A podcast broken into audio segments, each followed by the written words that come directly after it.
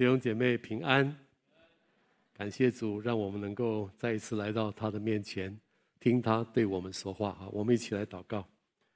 主耶稣，还是谢谢你的恩典，再一次召聚我们能够到你的面前，也谢谢主与我们同在，要对我们说话。我恳求亲爱的圣灵保惠师在我们中间做工，引导我们、光照我们、启示我们，让我们能够明白你的话语，听见你的话语。并且能够遵行你的话语，谢谢主，听我们的祷告，奉主耶稣的名，阿门。感谢主啊！过去呃这两个月的时间呢，我们都在讲以赛亚书。以赛亚书分成两大段啊，就是一到三十九章是一大块，是我们这两个月讲的啊。明年呢，我们会讲这个呃后面一大块，就是四十四十章到六十六章啊。那今天是我们的。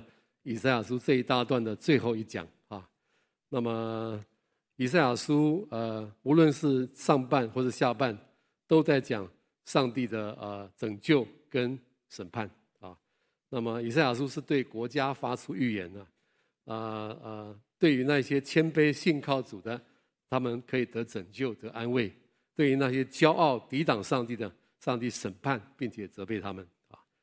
那么三十六章到三十九章就是我们今天要讲的啊，这个是呃在前大段的圣经里面是非常特别的，呃，它不是在叙述这个先知预言，它主要是在讲一个历史的事件，就是西西家王，犹大的西西家王，这是一个非常好的王啊，但这个王的一些很关键的所经验的一些事情，它记载在这里啊。那么为什么在以赛亚书的这一段？最后要写这样一个事件呢？三六、三七、三八，用这四章来写西西家这个王呢？为什么呢？因为这个历史事件非常的要紧，它是在以赛亚书里面啊，可以说是承上启下的。透过这个事件，可以把以赛亚书里面的主题哈、主要的这个信息呢，可以彰显出来。那我说它承上启下，怎么说啊？那么呃，它承上就是前面一到三十五章。都在讲什么呢？讲上帝的拯救和他的审判，特别是他的审判。上帝是要借着亚述帝国来审判北国以色列，而且神也要审判亚述帝国本身。那这段呃西西家的历史事件呢，就记载了这整一个很关键的过程，就上帝怎么做的啊？那么呃呃是呃他起下的部分呢是这样子哈。四十章到六十六章呢，有关上帝的审判，他是讲神要借着巴比伦审判南国犹大，并且呢，神也呃将要审判巴比伦，他要怎么样审判？那么在三十六到三十九章的这个历史的事件里面呢，就为这个呃巴比伦的这个审判啊，就留下了一个伏笔啊。刚才我们读经到最后的时候，你会读到哈，巴比伦的使者去呃来拜访这个西西家。恭贺他病得痊愈等等，但是没有想到西西家呢，就是炫耀他的财富和军备。那呃，先知预言呢，就对他说呢，将来你们都要被俘虏到巴比伦去。这是一个伏笔啊。接下来就开展了四十章到六十六章的上帝的审判跟拯救啊。那么这个事件是非常要紧的啊。这整个的事件，我再呃简单的跟大家呃分享一下哈，报告一下。三十六到三十九章是南国西西家王的非常关键的跟上帝之间的互动啊。呃，当时呃，其实西西家王是一个非常好的王了。他呃接替了他的爸爸做王以后呢，他就完全的改掉他爸爸亚哈斯的一些错误的行为，完全能够啊敬畏神，按照神的律法而行啊，非常好啊。但是在他的工作的呃晚年的时间呢，他遇见了亚述帝国。来攻击他，亚述帝国是当时的非常重要的一个强权啊，可以说是世界第一强权。他的首都在尼尼微，那么这个这个亚述帝王呢，他从尼尼微出兵，他预备要征服全世界。他的大军向南啊，所向披靡，无人能敌。他灭了北边的叙利亚，就是亚兰国，又继续灭了北国以色列。然后现在呢，他已经在犹大。打下了四十六座的坚固城，只剩下耶路撒冷这一座城，还在那边做困兽之斗啊。那么，所以呃，所以西西家面对的是非常大的一个压力啊。基本上，他周围的已经全部都灭了，只剩下他了啊。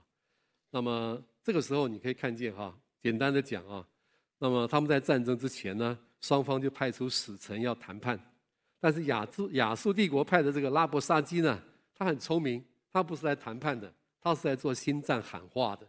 他站在耶路撒冷城外，很大声的对着这些使臣，也对着整个耶路撒冷居民喊什么呢？喊说：你们要依靠谁呢？你们依靠埃及吗？没有用。你们依靠耶和华吗？没有用。为什么？因为其实就是耶和华派我来的，派我来惩罚你们的。那么，当然他讲的也不完全的错哈。不过呢，这个时候是呃，确实是一个呃错误的一个一个一个分享啊，要一个一个宣布。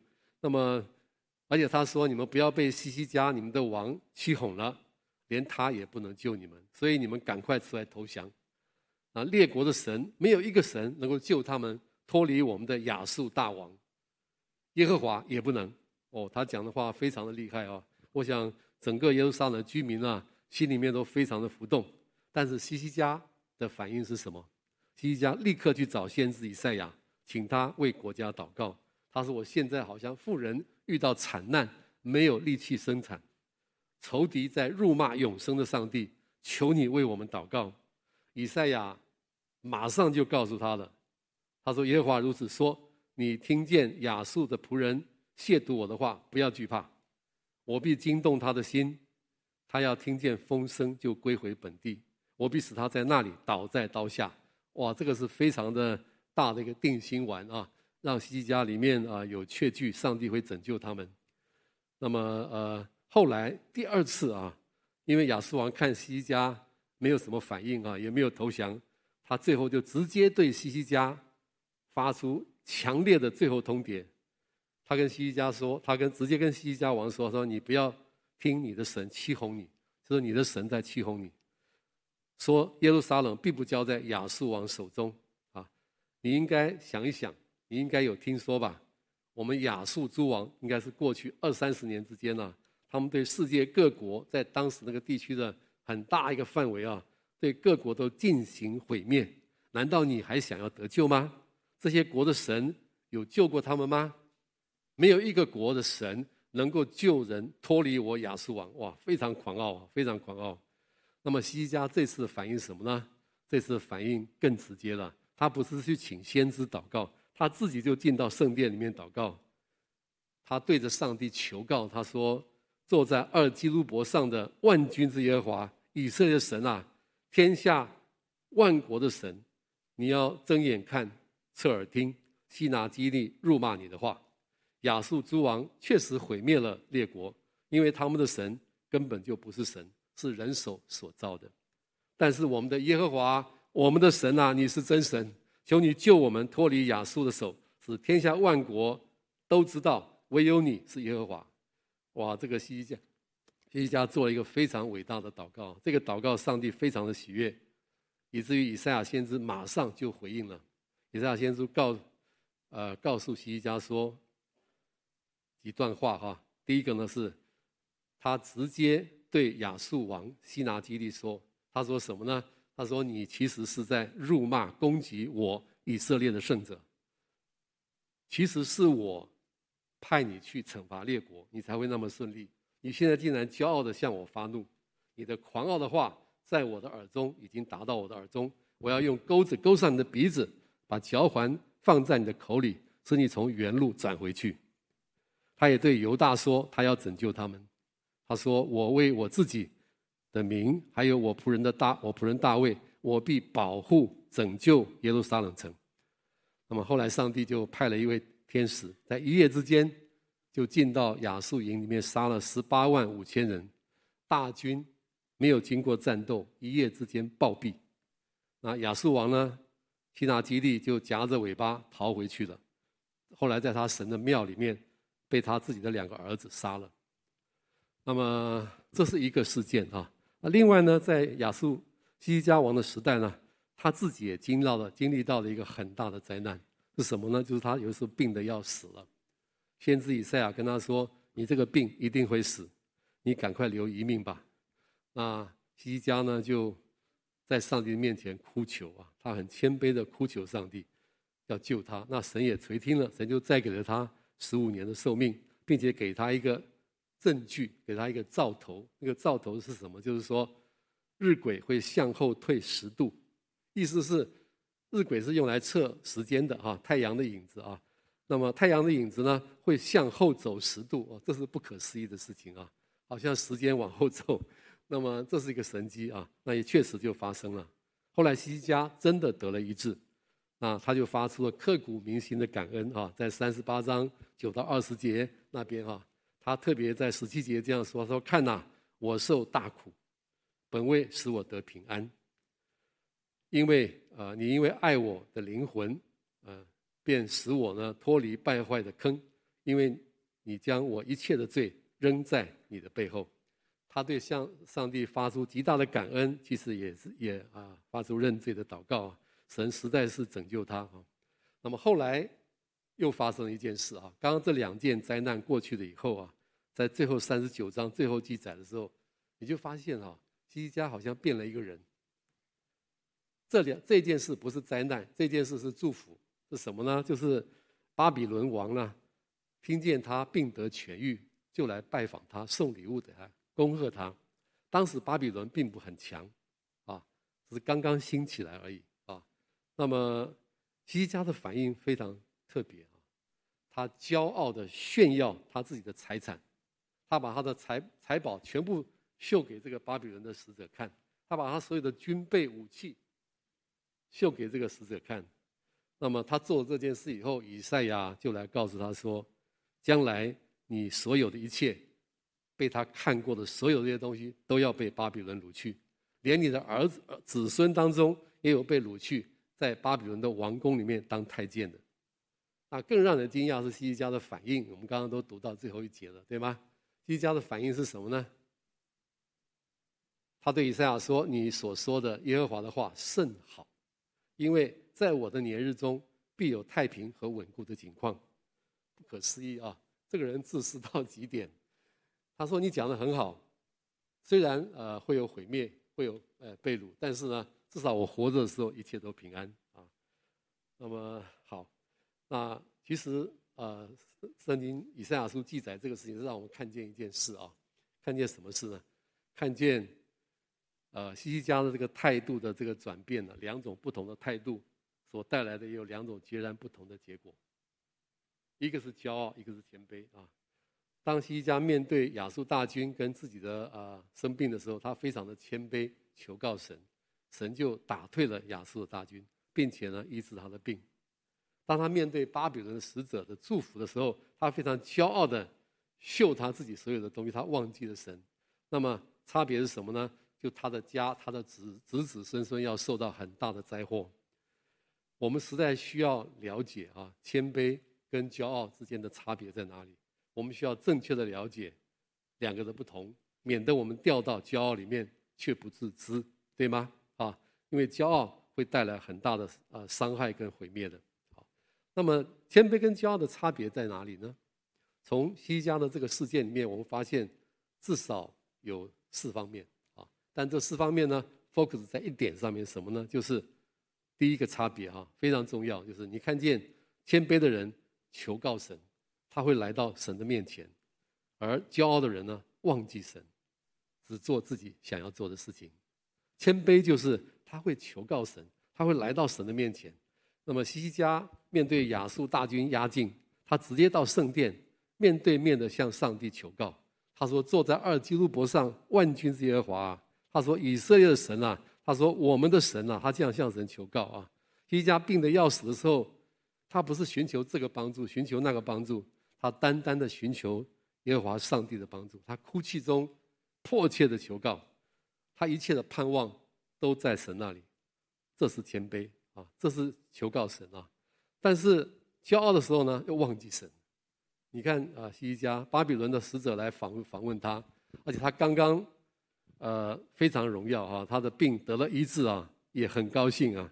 但是这个时候他骄傲起来，他炫耀他的财富，炫耀他的军备和武器。那呃，有解经家这样讲啊，其实西西家那个时候可能有个动机，他想要跟巴比伦结盟，来对抗亚述。那么，但是神早就已经告诉他在三十八章第六节说，并且我要救你和这城脱离亚述王的手，也要保护这个城。但他可能觉得还不够，他必须要再拉一个节目来，他比较有安全感啊。那么，所以呢，谦卑是求告神，那骄傲呢是忘记神。那第二个差别呢？第二个差别仍然是求告跟忘记啊。不过呢，他有个现象是这样，你注意到哈，西家谦卑的时候，他看见自己的软弱，他看见自己的没有，他看见上帝是有的。那么骄傲是什么呢？他炫耀自己所拥有的，对吗？啊，西家在谦卑的时候呢，亚述大军来的时候，他说他像惨难的妇人，无力生产。他病得要死的时候呢，你从他的感恩里面可以看得出来，他完全的无力啊。他说：“我像燕子呢喃，又像白鹤鸣叫。”这是形容他自己在疾病中的呻吟，就好像燕子像白鹤一样无助的哀鸣啊。他看见自己的软弱，看见自己完全的无助。那么一个人如果看不见自己的软弱跟失败啊，真的不容易谦卑下来。你们同意吗？啊，那么他不但看见自己的软弱，自己的没有，他看见上帝的有。他看见上帝赐给他生命，他说：“因为你爱我的灵魂，灵魂就是生命啊。”那么，他也看见啊，上帝是万军之耶和华。什么是万军之耶和华？万军耶和华用比较白的话翻出来就是：是天下万国军队的指挥者，天下万国军队的元帅。啊，他看见上帝真的是有的，上帝说有就有，命立就立。上帝要把亚述打败就打败，虽然亚述的。呃，兵力绝对超过这个西西家，他们是完全不可能得胜的。但是他相信上帝随时一做，弹个指头，亚述就会灭亡。那果真是这样，对吗？上帝就做了这个事情啊。所以呢，骄傲的人呢，呃，谦卑的人呢，看见自己没有，看见神有；啊，骄傲的人呢，夸耀自己所拥有的，这就是不一样的地方啊。他看不见自己的软弱。反而容易看见自己所拥有的就夸耀，那西西家就是这样啊。那么第三个差别是什么呢？是谦卑的人只求神的荣耀，而骄傲的人呢，只求自己的好处，而不关心别人的死活。啊，其实这个仍然是因为忘记神啊，因为是忘记神。我说谦卑的人只求自己的荣耀，呃，只求神的荣耀，只求神的荣耀啊。面对亚述王的最后通牒，非常严重的威胁。你看希西家那个祷告，他的祷告实在是，呃，上帝太喜欢了啊！他的祷告不是为自己，为什么求啊？他的祷告是为神的荣耀求。他说：“你是做万军之耶和华，天下万国军队的指挥官，你是以色列的神。你跟以色列人立约，你不是跟亚述立约。你坐在二基路伯上是什么呢？上帝是王，呃，他在约柜上面掌权。他说：唯有你是天下万国的上帝。”上帝是人类历史的主宰啊！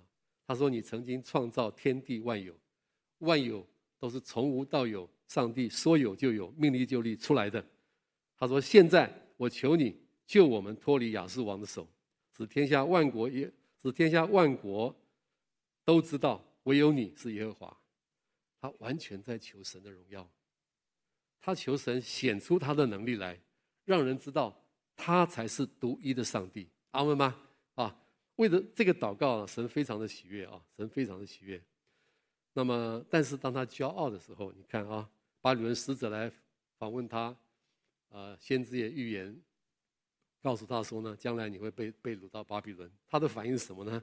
他说：“这话甚好，甚好，因为在我的年日中必有太平和稳固的景况啊。”非常的自私啊，他只注意他自己的好处。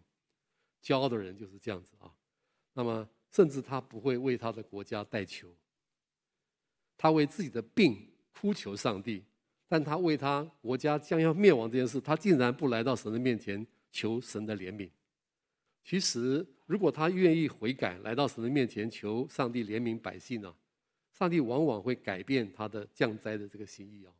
我们读出埃及记就看到很多次嘛，上帝常常后悔啊。呃，神要好几次要毁灭以色列百姓，对吗？摩西代求以后，神就原谅他们。圣经怎么说呢？圣经说：“于是耶和华后悔，不把所说的祸降与他的百姓呢。”非常的清楚啊。那么，呃，谦卑是只求神的荣耀，骄傲呢是只求自己的好处，也不关心别人的死活啊。最后，最后啊，还有一个差别是什么呢？谦卑带来神迹和医治，骄傲带来严重的亏损啊。谦卑带来神迹和医治，他病得医治，其实好简单。以赛亚先知说：“取一块无花饼贴在那个疮上面，就痊愈了，好简单哈！本来病得要死，一下就得到医治。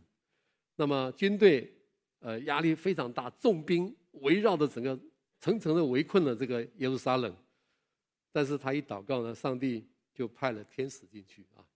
大家注意，这个天使不是一群天使，是一个天使啊，他是单数啊。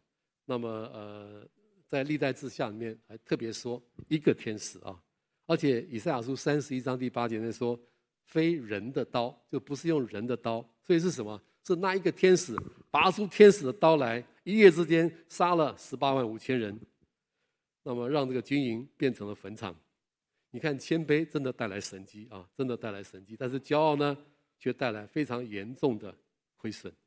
正应了神的话说，上帝。阻挡骄傲的人，赐恩给谦卑的人。大胜亚述是因为谦卑，病得医治是因为谦卑。但是小心啊，人在得胜之后很容易骄傲，往往在最大的得胜后面，常常有很厉害的失败，就是骄傲。很谦卑，对吗？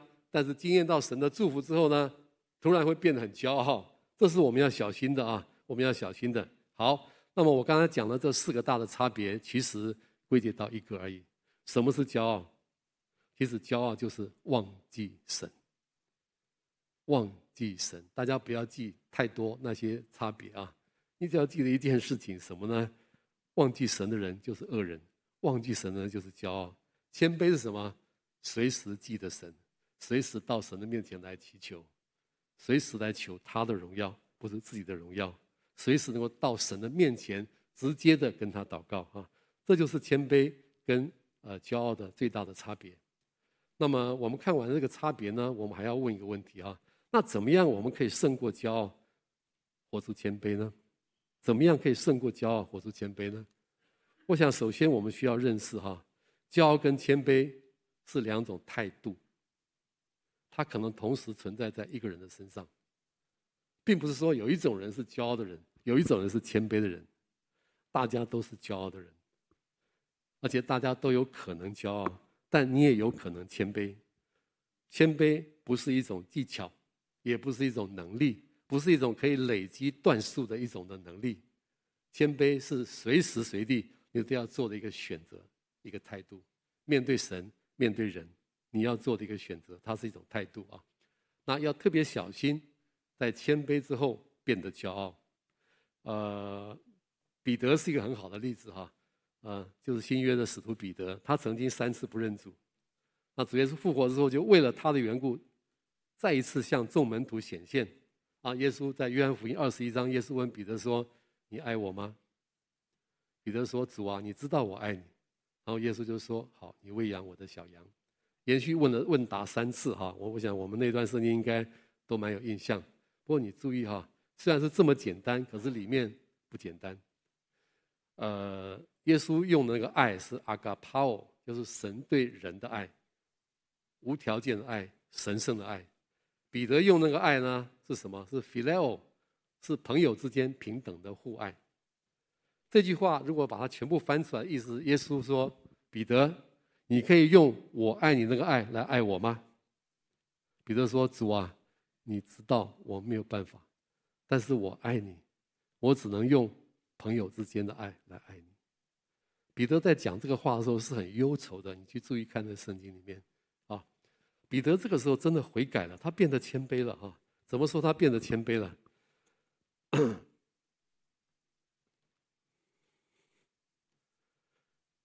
因为呃，之前啊，耶稣曾经跟约翰福音十三章末了的地方，之前耶稣跟他们说：“我要去一个地方，是你们不能去的。”彼得就很着急说：“为什么不能去？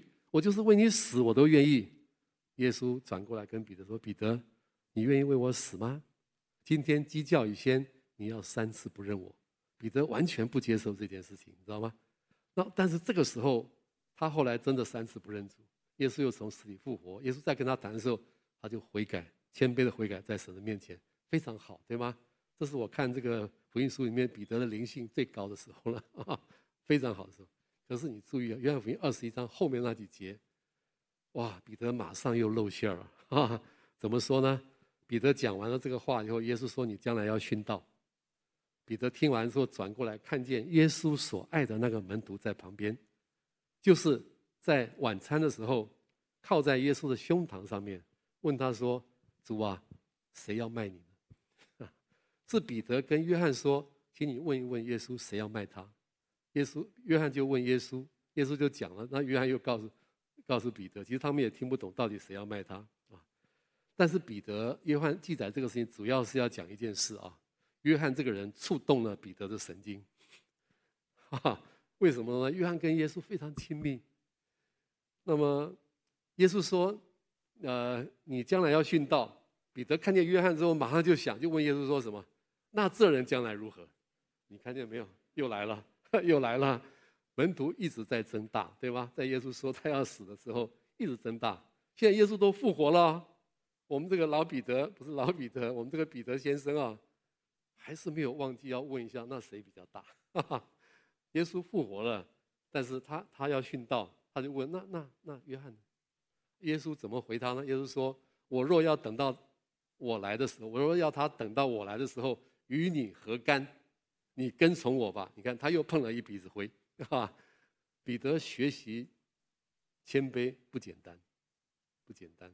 但是我们要小心一件事啊，骄傲的态度随时可能出现在我们任何一个人身上啊。那怎么样可以谦卑呢？呃，怎么样可以谦卑呢？关键是看见耶稣。关键是看见耶稣。以赛亚书里面以以马内利这个主题啊，出现了很多次，在不同的地方用不同的话语来描述。比方说，他说：“万军之耶和华必成就这事。”万军耶和华的热心必成就这事，就是弥赛亚要降临。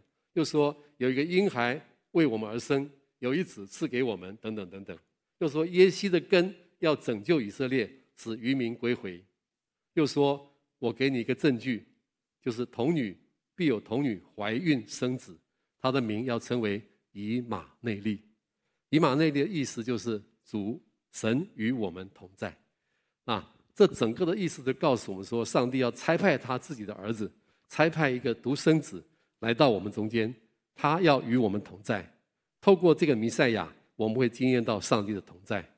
那其实怎么样可以谦卑？最重要的关键是我们跟上帝所差派的这位弥赛亚有美好的关系。看见耶稣，跟他有亲密的关系，就能够胜过骄傲，就能够活出谦卑啊，活出谦卑。那怎么样跟他有亲密的关系呢？其实我们看这个以赛亚书的这个事件里面啊，呃，至少有三个动作，但是重点不是那个动作，而是他跟耶稣有亲密的关系啊。第一个呢，呃，西西家渴慕寻求神，当西西家听到亚述大军要来灭他们的时候呢，受到很严重的最后通牒威胁的时候，他怎么做？他孤注一掷的跑到圣殿，面对神求告耶和华。哇，这就是在谦卑里面做出来的举动啊！他没有忘记神。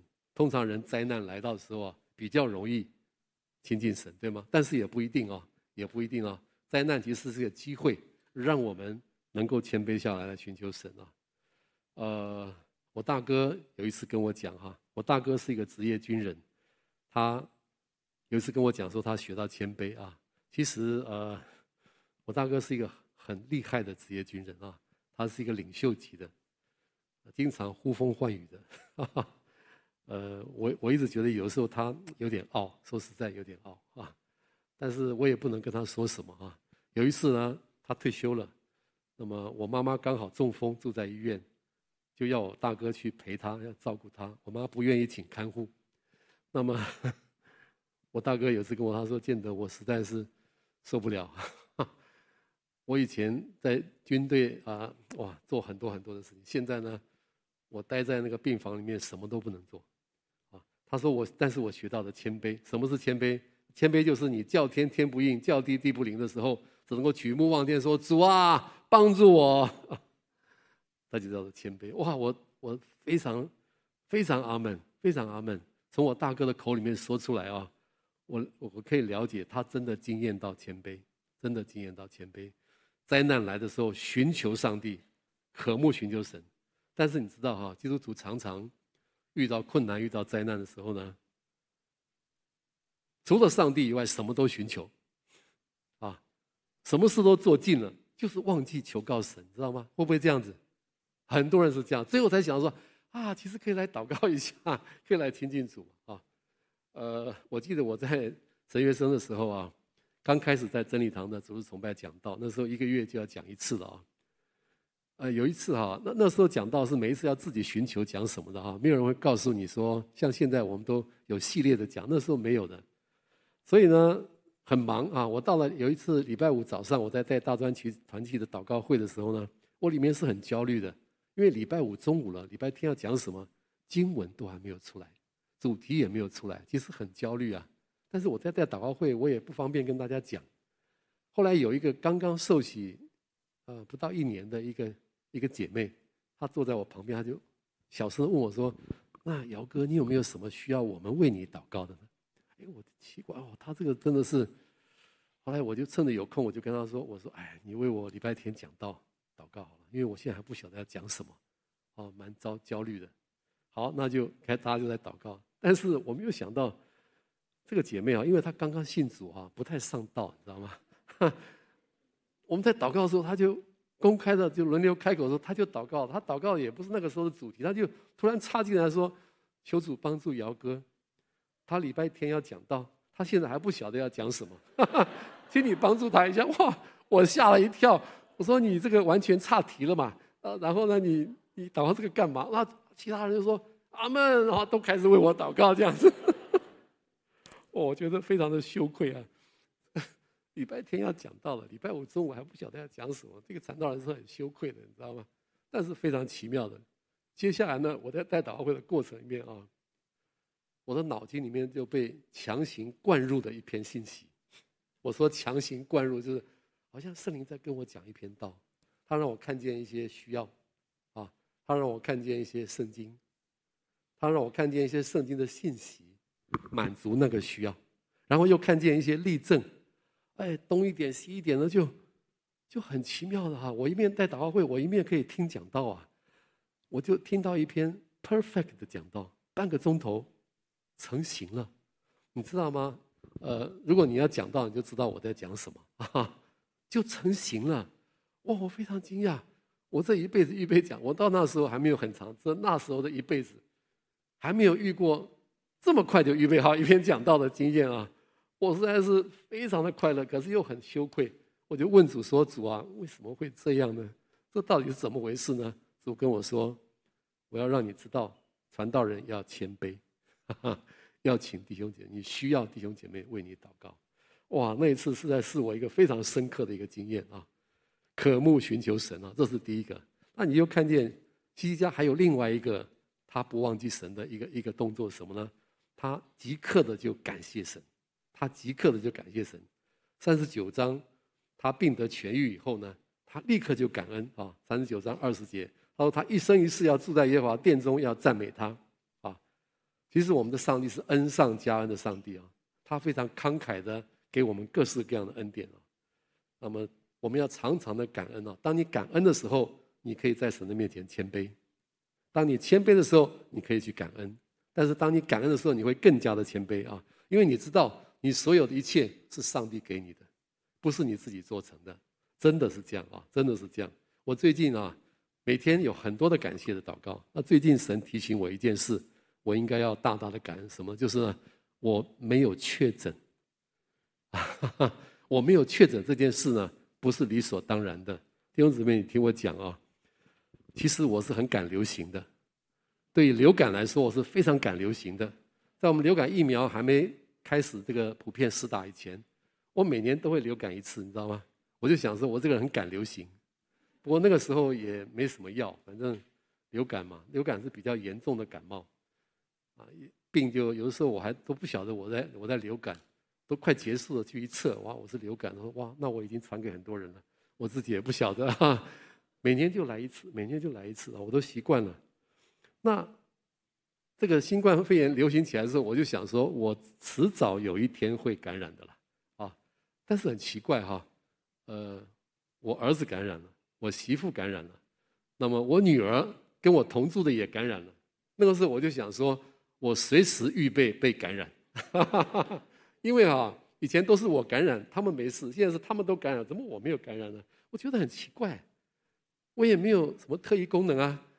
那么当然很多人为我祷告了，就讲就没有感染，没有感染。然后呢，他们三个都感染了，老人家好得很，我老人家就是我了啊。我跟我太太好得很，我太太本来抵抗力就很强，她没有被感染也是应该的啊。但是我没有被感染是不应该的，你知道吗？然后呢，我的四个孙子孙女也都没有被感染，我也觉得这是不可思议的。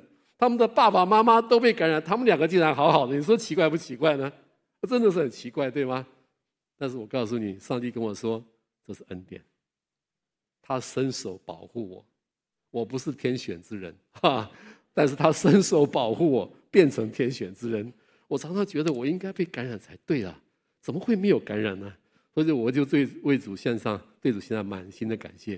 弟兄姊妹，你要注意哦，在你身上有很多很多神的恩典，你不要忘记感恩，感恩能够让你变谦卑啊。这是第二个哈，那你就看啊、这段时间里面还有一个就是，西西家懂得认罪悔改。我说我们今甚至应该天天的认罪悔改哈。希西家在为他的疾病得医治的感恩的时候，他想到说，上帝爱我的灵魂，并且他把我的罪完全的放到一边啊。他注意到自己的罪哈，骄傲是一切罪的根源。我们说骄傲嘛，是原罪中的原罪，人人都有。这个世界上基本上没有一个真正的谦卑的人啊。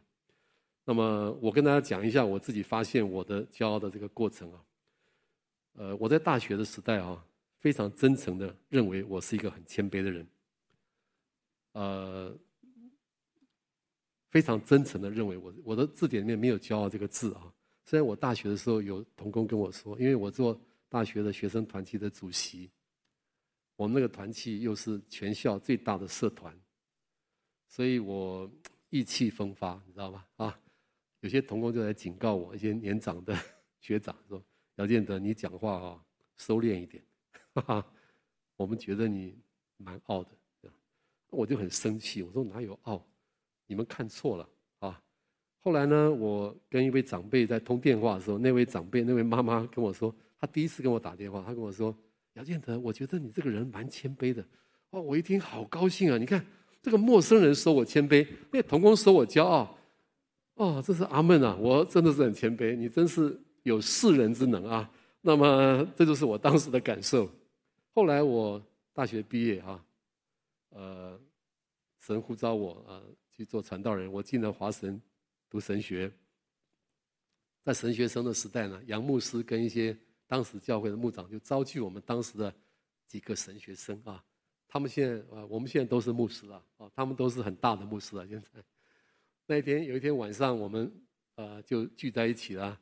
有一个牧师就问我们说：“你们将来有什么意向啊？”其实要讲意向，我讲不了太多，你知道吗？或者是上帝呼召我啊，我就我清楚是上帝呼召我做传道人嘛，呃，我就勇敢的就踏上去了，就没有什么。意向没有什么太清楚的未来的 vision 啊，那么，但是我那两个同伴啊，他们就一个一个讲的，哇，这太棒了！我下面一听就很紧张，那等一下等到我讲，我就不晓得要讲什么了，所以我就把他们讲的全部加起来综合一下，等到我讲的时候呢，哇，赞，哈哈，我讲的非常好，那么输人不输阵，知道吧？不能讲的比他们差。我们都讲完以后呢，牧长就开始回应。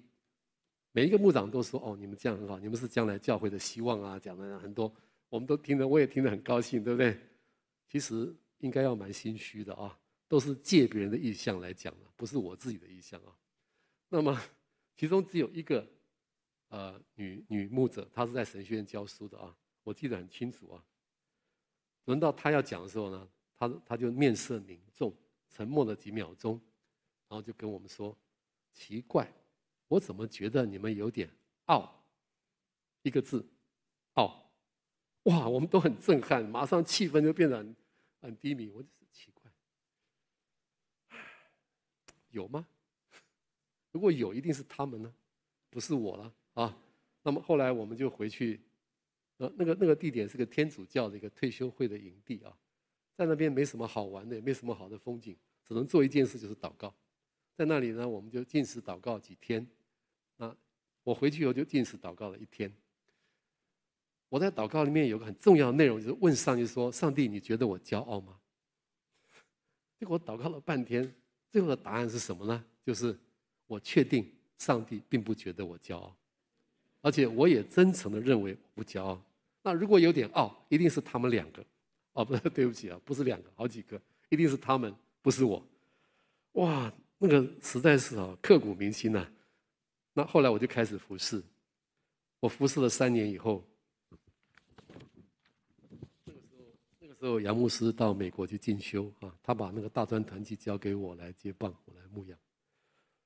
我做了两年、三年以后啊，呃，有一天我从真理堂回去宿舍，我那时候就住在现在的信义学社的那个位置啊。我快要到门口的时候，突然圣灵跟我说：“呃，你现在觉得自己怎么样？你现在觉得比起那些你看不起的老传道人怎么样？”这个问题哈让我非常的痛苦。圣灵问我这个话只花了几秒钟，但是我在那边安静的祷告默想了大概半个钟头，我进不去那个门。我想了很多的事情啊。那第一个啊，我看不起那些传道人是这样子啊。那个时候我现身出来的时候，当然有神的呼召，还有一个动机是什么呢？我看那些老传道人实在太烂了，我一定要出来啊，因为教会被他们搞垮了，知道吗？当时我的嫌，其实我有个骄傲在我里面，我自己不晓得。至少我讲道会比你好吧？你讲道讲了半天都不晓得讲什么，讲的人家都打瞌睡了，哦，也什么都没有这样子啊。然后呢，又那么会吵架，又那么爱钱，等等等等啊，哇，真是，呃，我就不要多说那个细节了哈。那个时候我的里面是很多的很多的不满啊。那我也觉得我出来一定跟他们不一样，我出来一定带起教会的大复兴。哇，等等等等啊！其实里面是非常的骄傲的，但是我不晓得了哈。那么就那天圣灵，我牧养了三年，圣灵来问我说：“你觉得比那当初那你看不起老传那人怎么样？”那一天我在神的面前反省的时候，很痛苦，因为我不得不承认，其实我跟他们差不多，而且比他们还差。为什么呢？我虽然我觉得我讲道比他们中间很多人呢都更好。可是，我讲完道，人家很快就忘记了。那么也不会没有什么人因为我讲道而信主的啊。然后呢，我才做了三年，就想要说，赶快转业吧，不要做了啊，因为实在太痛苦了。那么 这些老传道人做了二三十年，他仍然坚守岗位啊。那么老传道人牧养的教会人数不多啊，但是人数都没有减少。但是我接了杨牧师的棒以后啊，很惨啊。每年少二十个学生，为什么呢？四十个毕业，再得二十个进来，那不是少二十个吗？是不是？逐年减少哎，你知道吗？我就想说，我怎么这么倒霉，接了杨牧师的棒呢？他把他做到两百人，然后我一年就一百八，再一年一百六，再一年一百四，我看着就很紧张啊！我就想说，哎呀，我我我真的是不行哎。然后呃，还有我发现我个性有我很软弱的那一面，很容易受伤等等啊。那一天我在主的面前悔改啊，我跟主说：“主啊，我真的很骄傲，我我现在知道了，我现在知道了，我以前完全看不见我自己的骄傲，我现在看得非常的清楚。但是更劲爆的是什么呢？啊，从那个时候开始，每隔一段时间我再回来看的时候，我发现我过去这几年还是很骄傲的。哦，我发现骄傲这个东西是很难发现的耶，真的很难发现的，呃。”我觉得这个骄傲的问题啊，深不可测啊，谦卑的功课深不可测。我不敢说我什么时候已经学会了，啊，那但是只要我持续的向主敞开，圣灵会光照我，我一定会发现自己的骄傲，我会更加谦卑啊。其实当你发现自己骄傲的时候，你就是谦卑了。最大的骄傲就是你看不见，其实你是一个骄傲的人。